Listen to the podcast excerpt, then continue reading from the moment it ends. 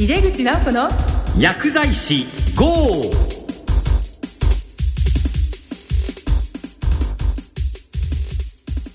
こんばんは。帝京平成大学の井出口直子です。この番組は薬剤師の方々に役立つ最先端情報をお届けし薬剤師を応援してまいります。今月のゲストはアメリカのテキサス大学 MD アンダーソンがんセンター腫瘍内科教授の上野直人さんですチーム医療とキャリア開発をテーマに2回にわたりお届けしています。前回は患者中心のチーム医療を推進するお立場からチーム医療の考え方目的心得などをお話しいただきました。今回はキャリア開発をテーマにお届けいたします。楽しみです。早速井出口直子の薬剤師号始めていきましょう。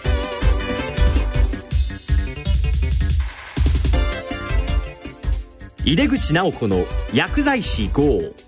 この番組は手羽製薬の提供でお送りします。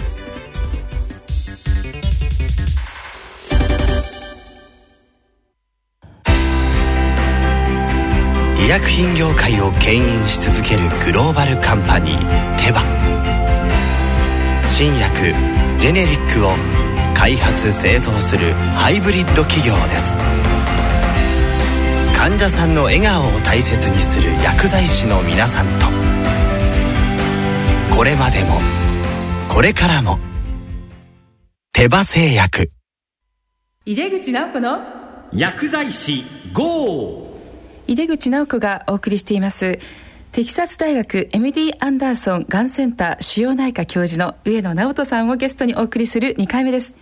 前回はチーム医療についていろいろいいお話を伺いました今回はキャリア開発をテーマにお送りします。上野さん今回もどうぞよろしくお願いいたします。よろしくお願いいたします。今回テーマがキャリア開発ということでアメリカでも日本でもワークショップもされているんですけども、はい、まずこうキャリア開発という時のキーワードとその意味から教えていただけますか？そうですね、まあ、キャリア開発すごく重要なのは、まあ、ビジョンとミッションをですね明確に持つことだと思います。で、まあ、そのビジョンっていうのはまさに、例えば薬剤師としての夢は何かっていうことを、えー、明確に持ってるかが、まあ、キャリアをどう高めるか。ただの仕事でなくて、キャリアとして、まあ、開発できるかっていうところがポイントだと思います、はい、まず自分の目標とかをきちっとはっきりさせるということですか、ね、そうですね、まあ、例えばですね、うん、あの多くの薬剤師にどんな薬剤師になりたいのって言ったら、うん、とってもいい薬剤師になりたいとかいう人がいてるんですけどそれはとんでもない発言だと思うんですよね。とんでもないっていうのはなぜかというといい薬剤師になりたいのは当たり前のことだと思うんです。つまり、はい、いい薬剤師になってまあなんか専門薬剤師なんか分からないですけどなって、うん、でそれをどうえー、人に対してあるいはまあ患者さんあるいはコミュニティに対して還元したいのかっていうところがですね具体的に見えなきゃいけない。しかも本人にとって非常にユニークであるということが重要なんです。でそこのユニーク性がなかったら、えー、キャリア開発はなかなかできないと思うんですよね。例えばがん医療専門の薬剤師になりたいっていうのはゴールであってビジョンではないんです、がん。医療の専門薬剤師になって例えばがん患者さんの副作用を減らすために、まあ、いろんな臨床試験とか治験を中心に行動する、それを行動することによって多くの人たちにがん患者の苦しみを減らすことを還元するとかそういうなってくるとビジョンに近くなってきますよね、まあ、これがいいビジョンかどうかわからないですけど、はい、でもただなんとか資格を取りたいとかいいとか言われても、うん、まあ当然のごとく皆さん同じように答えられますから、はい、特にユニークではないですよね。そうですよね、うん、先生そのユニークというのは個性的とかそういう意味ですか？はいその通りです。ユニークというのはですねその個人の、まあ、教育背景あるいはキャラを通して、面白い変わったことをするわけではなくてその人にしかできない、まあ、個性豊かなことをユニークというふうに考えてます。ユニーク性というところでイメージとしてはもう自分しかできないとか自分だからっていうことイメージが、ね、まあ、できるできないかは別として、うん、やっぱりそれぞれ個別個人としてのそれぞれのそのキャラとかユニーク性があるので、はい、そこをやっぱり思いっきりビジョンとかに反映することがとても重要だと思うんですよね。でそこのユニーク性が明確になると、はい、他の人たちがそのビジョンを聞いた時にああの人でないとっていうふうに感じますよね。だからあの人でないと思わなくするほどのやっぱりビジョンを語るっていうのはすごい重要です。ビジョンも語ることも大事なんですね。そうですよね。ですからなんで私にチャンスが回ってこないっていう人が時々いてますけど、ええ、まあそういう人で大抵語ってないですよね。からビジョンとして語るかは別として、ええ、よく喋る人がチャンスを回ってくるのは喋るからです。あみんなが知るからですね。知るからです、うん、で知るにあたってやっぱりインパクトのある知ってもらう方が重要ですよね。そうですね。ああの人はがんに興味あってあこういうことやりたい。だからあの人にチャンスを回そうという、うん。で心は読めないですから、うん、だからやっぱり語るっていうのはすごいキャリアにおいてすごく重要です。ビジョンを語るっていうのはそれではそのキャリア開発におけるコミュニケーションのあり方っていうのを教えてください、ねまあ、コミュニケーションっていうのは、えー、もちろん語るっていうことのイメージは強烈に皆さん持ってるんですけど本当に一番重要なのは傾聴するっていうことなんですよだから人の話を聞くっていうことがなるほど。語る前にまずは人の話を聞くかっていうことですよね。で多くの人は「聞いてます」とか言ってまして首振り運動皆さんやっておられますけどそれでは困るんです。やっぱ話をやっぱり本当に聞くっていうのはその相手の言ってることをもう一度言い返すとかあるいは質問するとか。ですから会議において大抵の人は首振り運動中心になってますけどあれはただ聞いてるか聞いてないかよくわからないですよね。だからまず傾聴する力を持ってるかっていうのはすごい重要です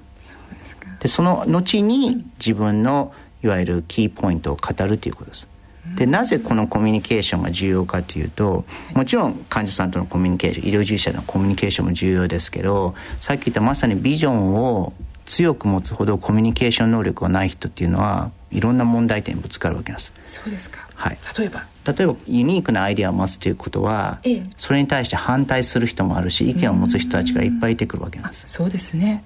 ですから誰もが100%賛成したらそれはすごい怖い世界であって、現実はそうじゃなくていろんな人がやっぱり意見を言うつまりそれは何が起きるかというとコンフリクトが起きるわけですよね。つまり嫌な思いもするかもしれないです。反対も言われるから落ち込むこともあるかもしれないです、でもその時にコミュニケーション能力ある人は対応できるです。でそこで傾聴に戻るわけなんですけど、強いビジョンを語った後にいろんな意見を聞いた時に何も反対意見を自分でいわゆるディフェンスする必要ないです、うん、なんでそう思うんですかっていうことを傾聴するということが重要です。ただ聞いてあげることによって理解してもらえるっていうことが起こるわけです、逆に反対してる人の話を聞くということですよね。そうですね。ですからまあ一番いい例はまあその医療の世界ではなくて政治の世界を見ればよくわかりますよね。例えば強い意見を言うその例えば政治家の人ほど、ええもう叩かれてますよね、で叩かれてもまあ強く出る必要なくて、ええ、叩かれたらその叩かれてる人たちの、うなんでそう考えてるかということを理解しようというする態度が重要です、うん、でそれがコミュニケーション、でそれができると、相手は自分に対してあの人はよく話を聞いてくれると、で意見が違うけど物事がその人に対して賛成するか反対するかは別として少なくとも物事が動きやすくなりますそこでいや俺は違うんだという感じで態度を望むと相手はますます反発してしまって派閥ができたりとか、えー、あるいは孤独な状況になるわけなんです。やってしまいがちですね、はい、なるほど。あのところで人が一番大事にしている価値観のことをコアバリューというふうに言うそうです、まあ、そういうワークショップもやってらっしゃるんですけれどもそのコアバリューとは何かそしてそれを、まあ、知ることの重要性についてお話しいただけますか？そうですね、まあ、さっきおっしゃった大切な価値観なんですけどじゃあどうやってコアバリュー見つけるのって言うんですけど、まあ、僕が一番言うのは、うん、直感的にまあ理解してる人も多いんですけど、一番重要なのはどういう時に自分は一番怒ってしまうのかっていうことを 考えてみたらいいと思うんですよね。でその相手が何か言った時に感情的に反応してしまうっていうのは、うん、おそらく自分のコアバリューを犯されてる時だと思うんですよね。でそれが見えるとそのコアバリューが明確になるとそれに基づいて、まあ、ビジョンを作ったりあるいはビジョンに基づいて判断材料になるわけなんですね。でそれができると、はい、まあ、成功するしない以前の問題として、うん、やっぱり自分のやってることに対して自信が持てますし、うん、人生自体のプロセスがですね非常に豊かになると思うんですね。聞いていらっしゃる方のためにですね、はい、そのコアバリューって例えばこう誠実さとか、そうですね、まあ、家族でありますとか、はい、成果でありますとかいくつかですよね、ええ、3つぐらいとか、え、自分にとって重要なんだというふうにあると。で、まあ、これをコアバリューというふうに呼んでいてで今先生がおっしゃったのは何か自分がすごく怒っちゃう時にはそのとても自分が大事にしているものがもうちょっと侵されてしまう。そのとです、ね、だから例えば僕はその正直である真実とかですね、うんうん、あるいは忠義とかあるいはイノベーションっていうのは自分のコアバリューであるということを意識してるわけなんですよね。真実忠義イノベーション。そうです、はい、ですから例えばあの自分のその働いてるチームの人たちが裏で裏切り行為まあそういうことはめったにないんですけどそれあると結構あの怒ってしまうところありますよね、はい、そうですねえー、怖いです。あのあるいはその嘘をつくとかですね。そういうのはすごくやっぱり逆にイノベーションというかその同じことをやっててもよりよくそのするために新しいアイデアを持ち込む人に対してすごく評価を高くする傾向がありますよね。だからそれが自分の価値観で分かってるので、気をつけなきゃいけないもん。いい点も悪い点も。一つは、まあ、その価値観に基づいて普段その何か失敗しても正直で誠実な人に対しては自分としてはまあ何とかしてあげたいのでそこはメンタリングするとかいうことをするわけですけど逆にそこは自分の弱さでもあるかもしれないですよね。本来ならば間違ってやってることに対して誠実であるから許すべきなのかっていうだからそれは認識しなきゃいけないですよイノベーションが高いから、ええ、いいものができてるかということは別です。ですからそういう意味ではコアバリューっていうのはその二面性があるわけなんですよね。そうですね、うん、まあ、すごくわかりやすい自分の強さでもあるけど弱さになる可能性もあるわけなんです。だから家族が大切だと思ってるから家族が大切だからじゃあそれがメインになってしまうから仕事がおろそかになってたら困りますよね。そうですねでそのコアバリューに基づいてでも判断するっていうのは悪くはないんですけど弱さにもなりかねるということを持つと、うん、まあ、どのように判断しなきゃいけないのかっていうのがより明確になってくるのかなと思います、あ、そのためにはやはり自分のコアバリューを知っておかないと。まあそうですね、まあ、一つはブレが少なくなるというのは事実です、うん。はい、要するにまあブレがある人っていうのは周りから批判の対象になるということですよね。あと判断を早期に求められる時に、えー、えー、仮に間違った判断であってもコアバリに基づいて判断したとなると後悔する可能性は少ないと思います、あそうか。自分としてはね。自分としては、うん、正しいかは別ですよ、はい、ですから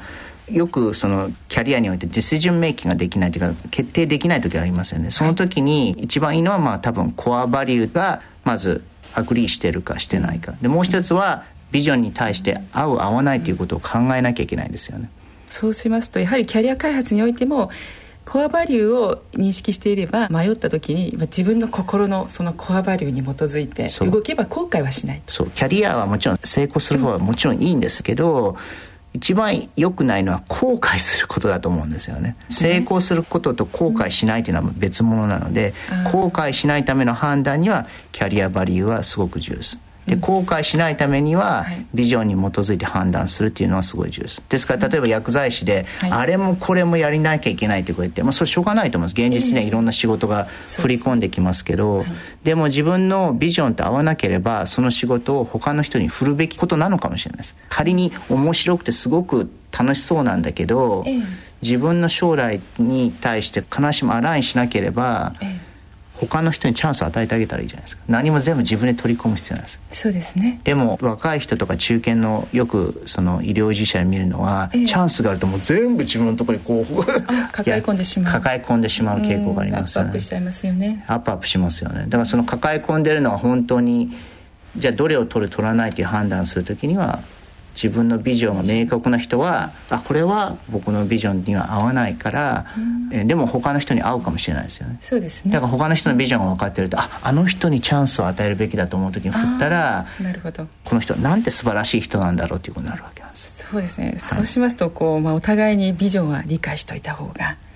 そうですよね。ですから例えば前回チーム医療の話をしましたけど、えー、チーム医療でそのチームにおいてもちろんそのチームとして目指すべき方向性もすごく重要なんですけど、はい、そこで働いてる人の、いわゆる満足度を高めるっていうのはそれぞれの個々のやっぱりそのビジョンを理解してあげるっていうのはすごい重要です。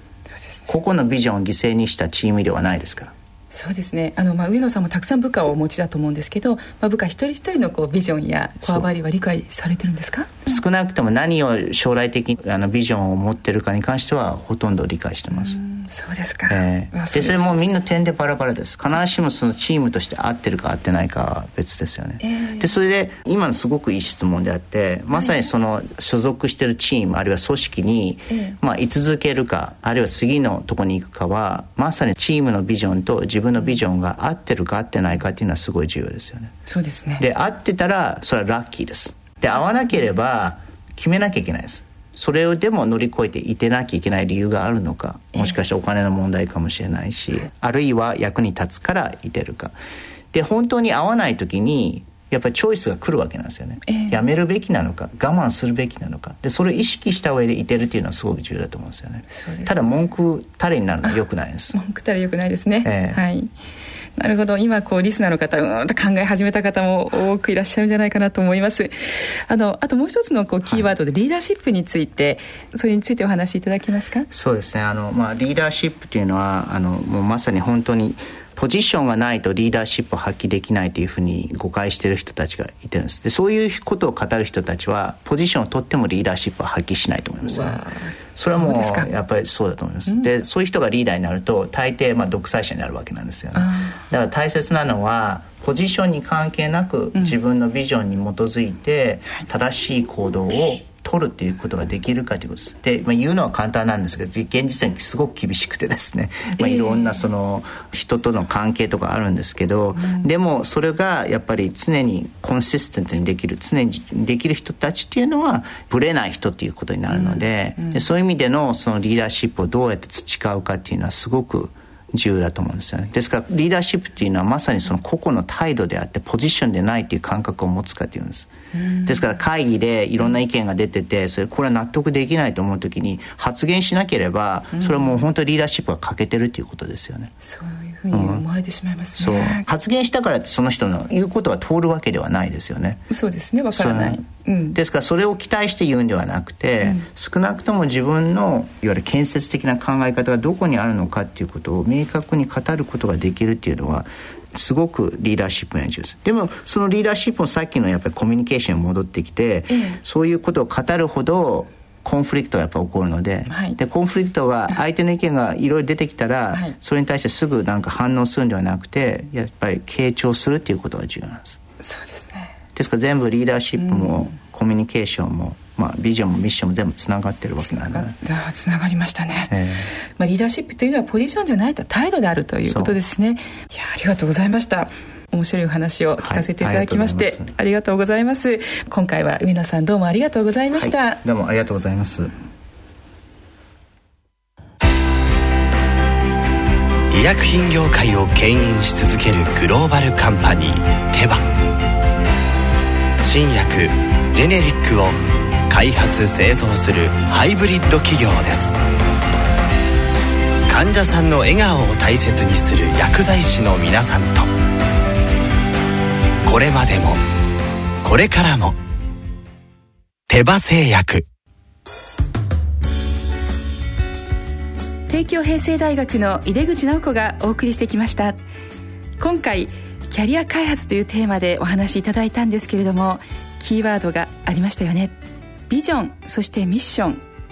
まあ、それがユニークなつまり個性的なものであること。これを意識していくということ。それから自分のビジョンを周りの人に知ってもらうということ。知ってもらうことで、まあ、チャンスも来るんだということがありましたね。でご自分のビジョンが個性的であるほど葛藤反対する人もいたりするからそういう時にはコミュニケーション。しっかり相手の話を傾聴してどうしてそう思うの？ということについてしっかり聞くということで、まあ、理解が得られやすいということでした。それから最後にリーダーシップというお話もありましたよね。リーダーシップはポジションじゃないんだ。態度なんだというところがとても印象が強かったと思います。そしてコアバリューのお話もありました。自分が大事にしている何か